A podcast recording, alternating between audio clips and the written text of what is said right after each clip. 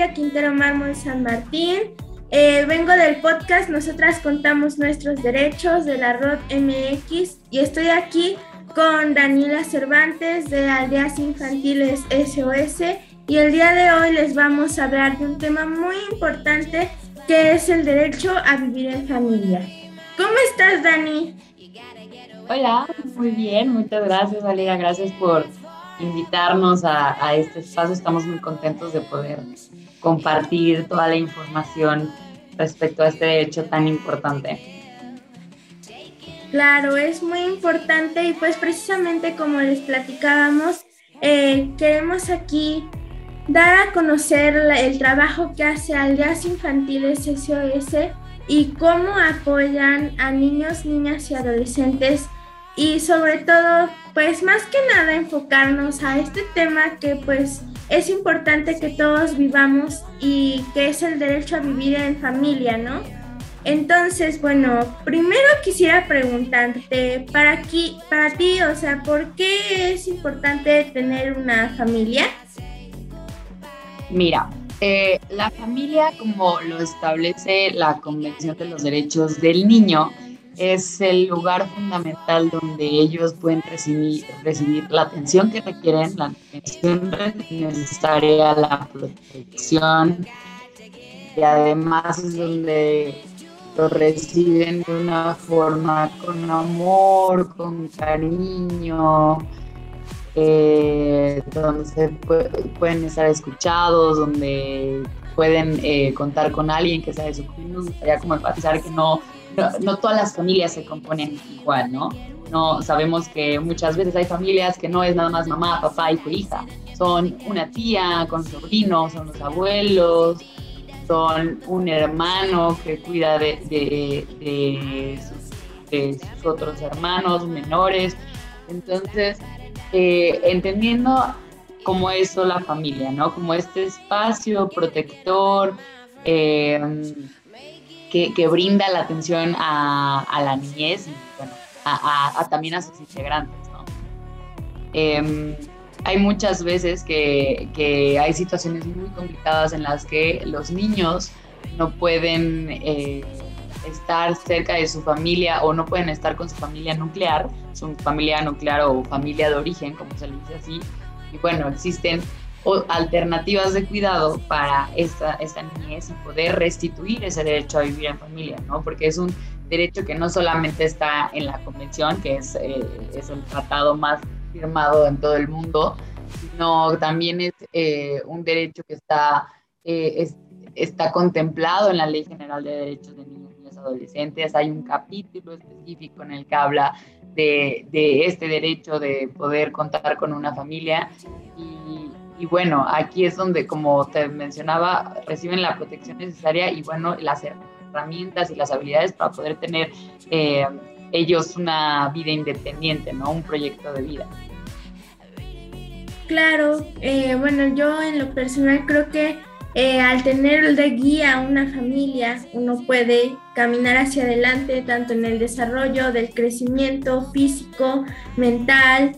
entonces es importante que se considere sobre todo a las familias. Y como decías, pues no siempre las familias son eh, compuestas de la misma manera, pero mientras uno tenga siempre esa protección, ese apoyo de la familia, creo que es algo que impulsa mucho a niños, niñas y adolescentes a lograr todo lo que se proponen. Y pues la verdad creo que este derecho es muy importante. De hecho, eh, quisiera preguntarte, ¿Cuáles son los principales casos por los cuales algunos niños, niñas, adolescentes y jóvenes no tienen el cuidado de una familia? Mira, los casos son muy diversos y además que deben de, tener muchas variantes, porque antes eh, había una práctica que se hacía mucho que, se separaba a la familia por una sola razón, ¿no? O por cuestiones de pobreza. Y, no, ya no es así, ya no debería ser así. La, la, niñez se debería, la unidad familiar se debería como poner eh, en el centro, pero eh, deben, deben de, cruzarse diferentes variantes que pueden ser desde negligencia, violencia, abandono. Eh, también en el caso de México tiene que ver mucho cuestiones como de seguridad, que es el, no sé, cuestiones de feminicidio o de reclutamiento. Eh, también hay, hay, muchos casos, como lo hemos estado viendo en nuestro país, que eh, existe la, niñez en situación de movilidad. Muchas veces esta niñez desplazada se desplaza sin su familia, ¿no? Entonces, pues bueno, son, son diferentes razones en las que se cruzan este, muchas variables y son situaciones muy complicadas, pero sí, normalmente son esos los casos, ¿no? Que tienen que ver con, con otra vulneración de derechos y por eso se separa, se separa a la niñez de, su familia. Eh, sin embargo, eh, sí se debe, obviamente se debe de atender eh, caso por caso, eso también es fundamental, porque no todos los casos son iguales. Entonces, la gestión de caso vaya como em, alrededor de proteger el interés superior del niño, que quiere decir cuál es la medida más necesaria, cuál es la más la alternativa más idónea para él y que siempre ellos participen en estas decisiones, ¿no? Porque muchas veces eso pasa, los adultos tomando decisiones eh, alrededor de la vida de, los niños y no se contempla a, a ellos. Entonces es importante que ellos estén involucrados, que que también expresen sus inquietudes y, bueno, y encontrar como la, la, la, solución más idónea para ellos. Sobre todo que pueda eh, ser, eh, que proteja su interés superior. Claro, eso es muy importante. Creo que siempre la opinión del niño eh, bueno, como lo establece la Convención de los Derechos del Niño, es lo más importante y lo que se tiene que ver primero.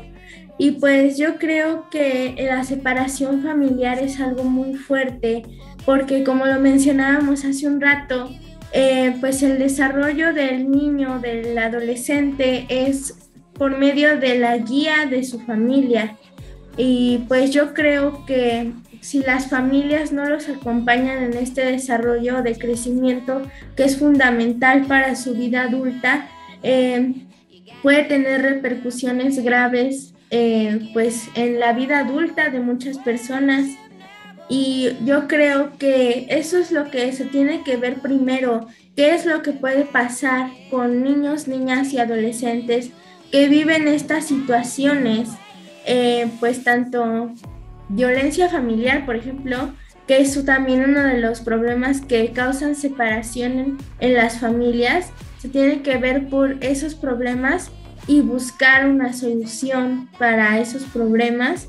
Y siempre se intenta buscar, pero el problema es que, bueno, es muy complicado encontrar esa solución.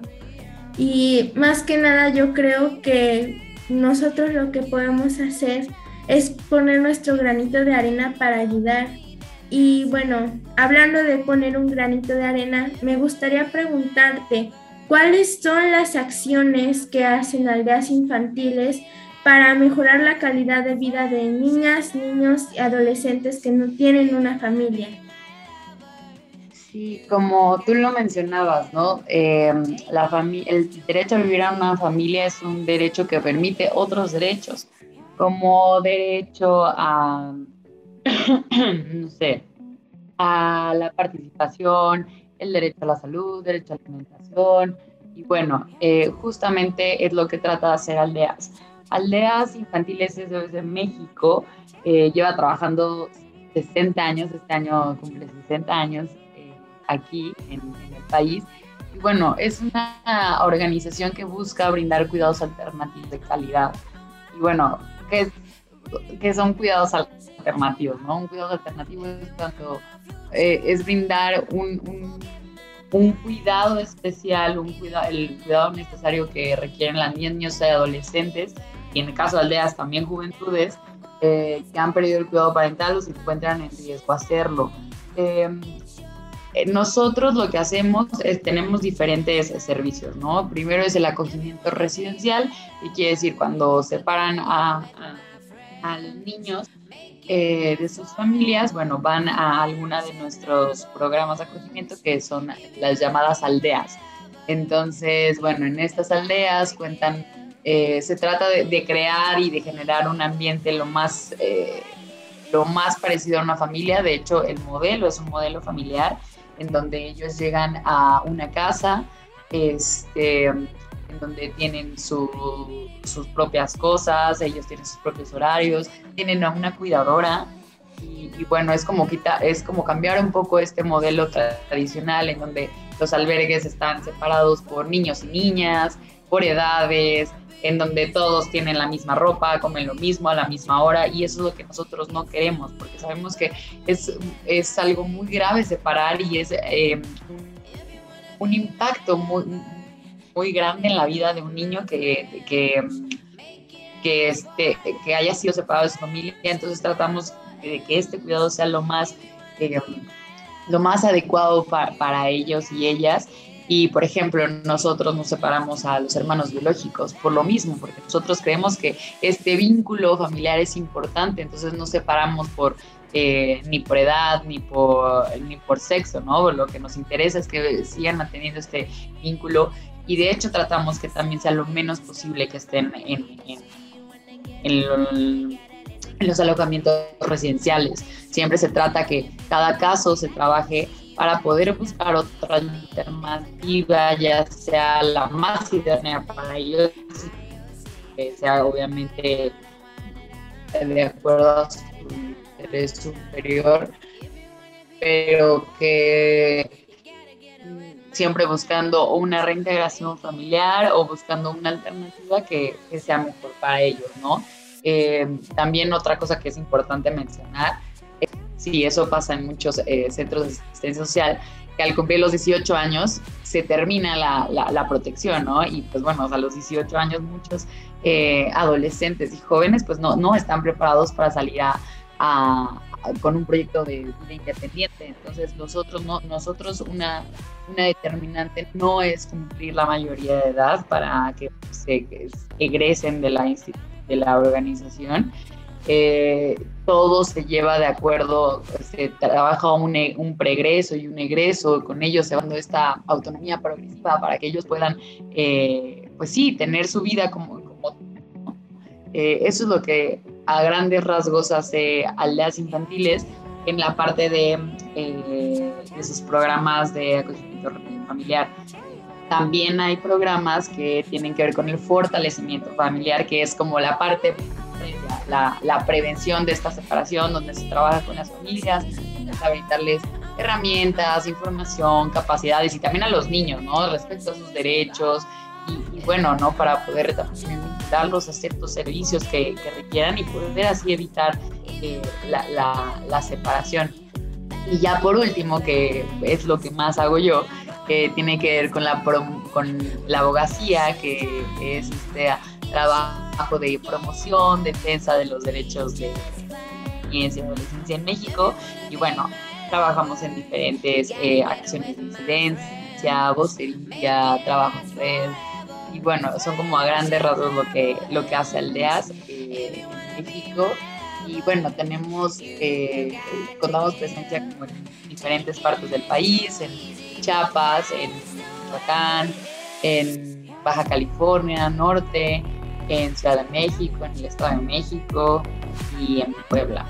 Entonces, pues bueno, ahí, ahí eso, es, eso es lo que hace Aldas Infantiles. Genial, yo creo que es una labor muy importante, pues como tú lo mencionabas, eh, pues la separación familiar es algo muy fuerte para niños, niñas y adolescentes y que sobre todo si se puede prevenir, que sea mejor prevenirlo a que llegue el caso de la separación.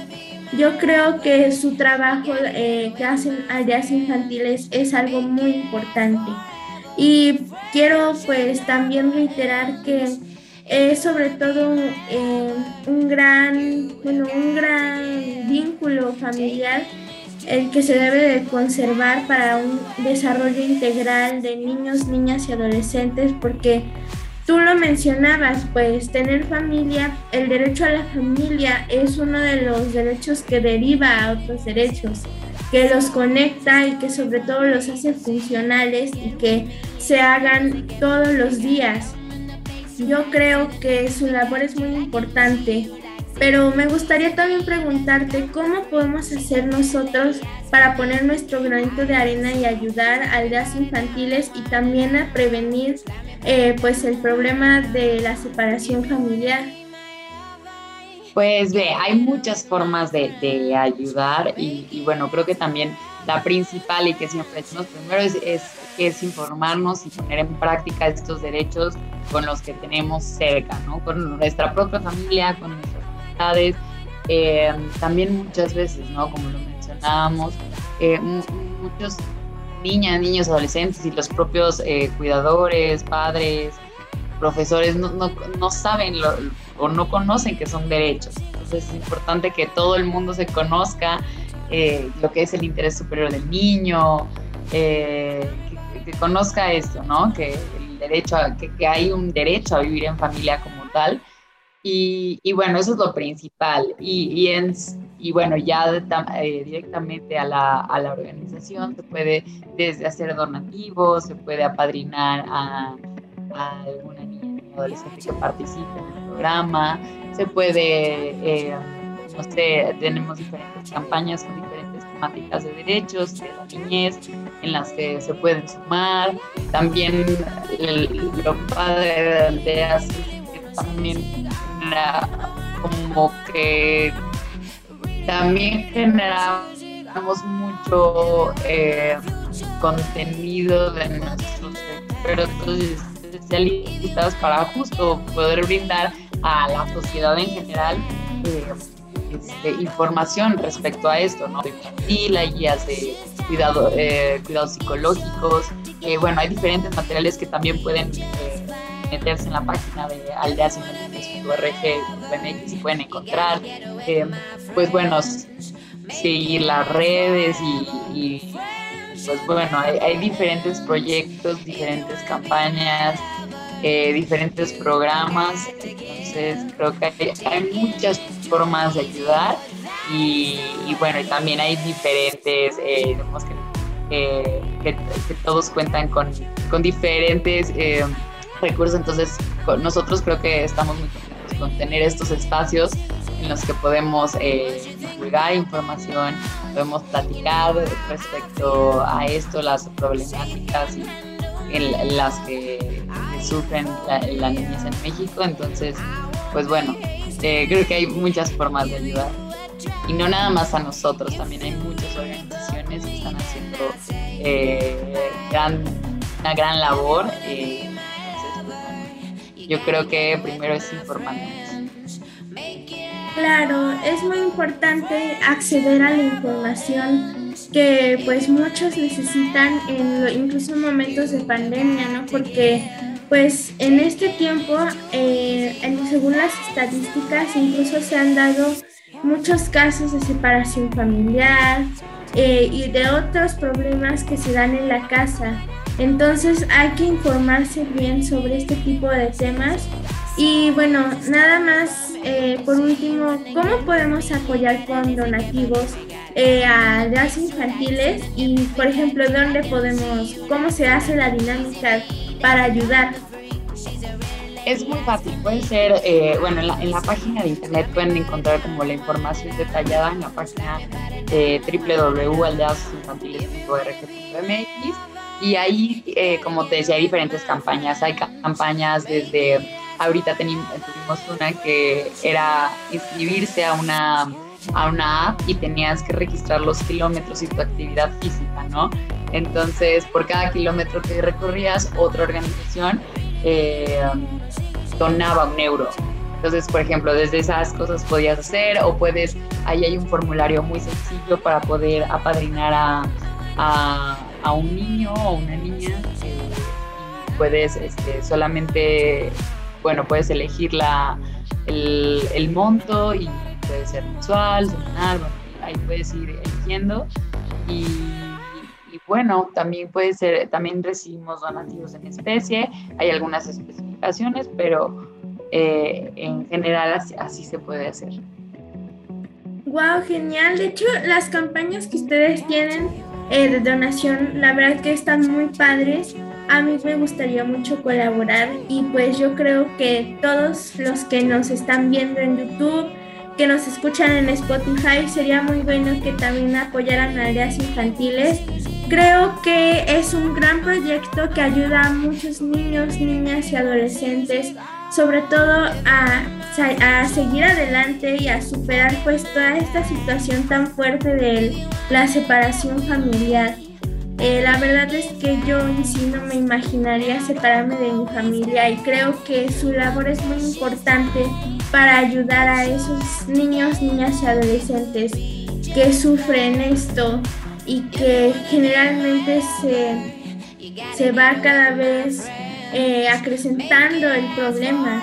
Entonces yo creo que podemos, como dices, ayudar de muchas maneras y creo que esta plática ha sido muy buena para también difundir pues estas acciones que son muy importantes tanto para pues niños, niñas y adolescentes como para incluso los adultos, ¿no? Que, que los adultos se informen de esto.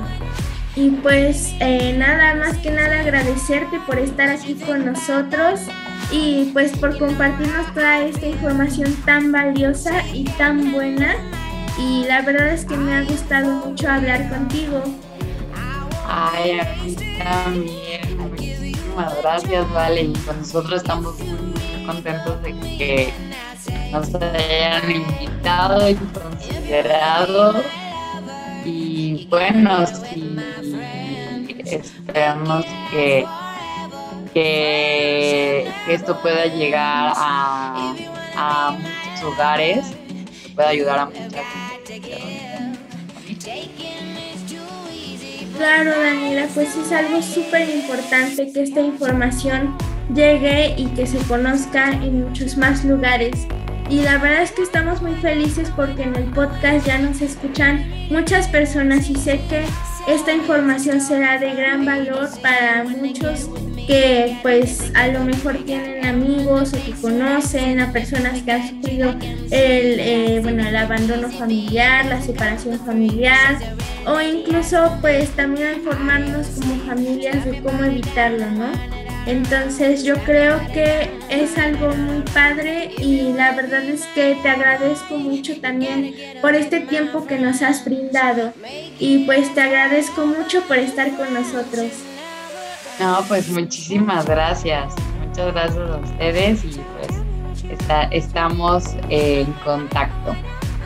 Claro, Daniela, muchas gracias y también agradecer pues a la Rodo MX, Aldeas Infantiles que pues nos apoyan eh, para hacer este podcast eh, el día de hoy. Y bueno, también agradecerles a todos los que nos ven por, eh, por YouTube, que nos escuchan por Spotify, y pues sobre todo gracias por acompañarnos en estos programas que creo que son muy buenos para informarnos, para conocer más sobre nuestros derechos y cómo defenderlos y promoverlos. Muchas gracias. Que estés bien, gracias, Vale. Gracias a ti, adiós. Bye.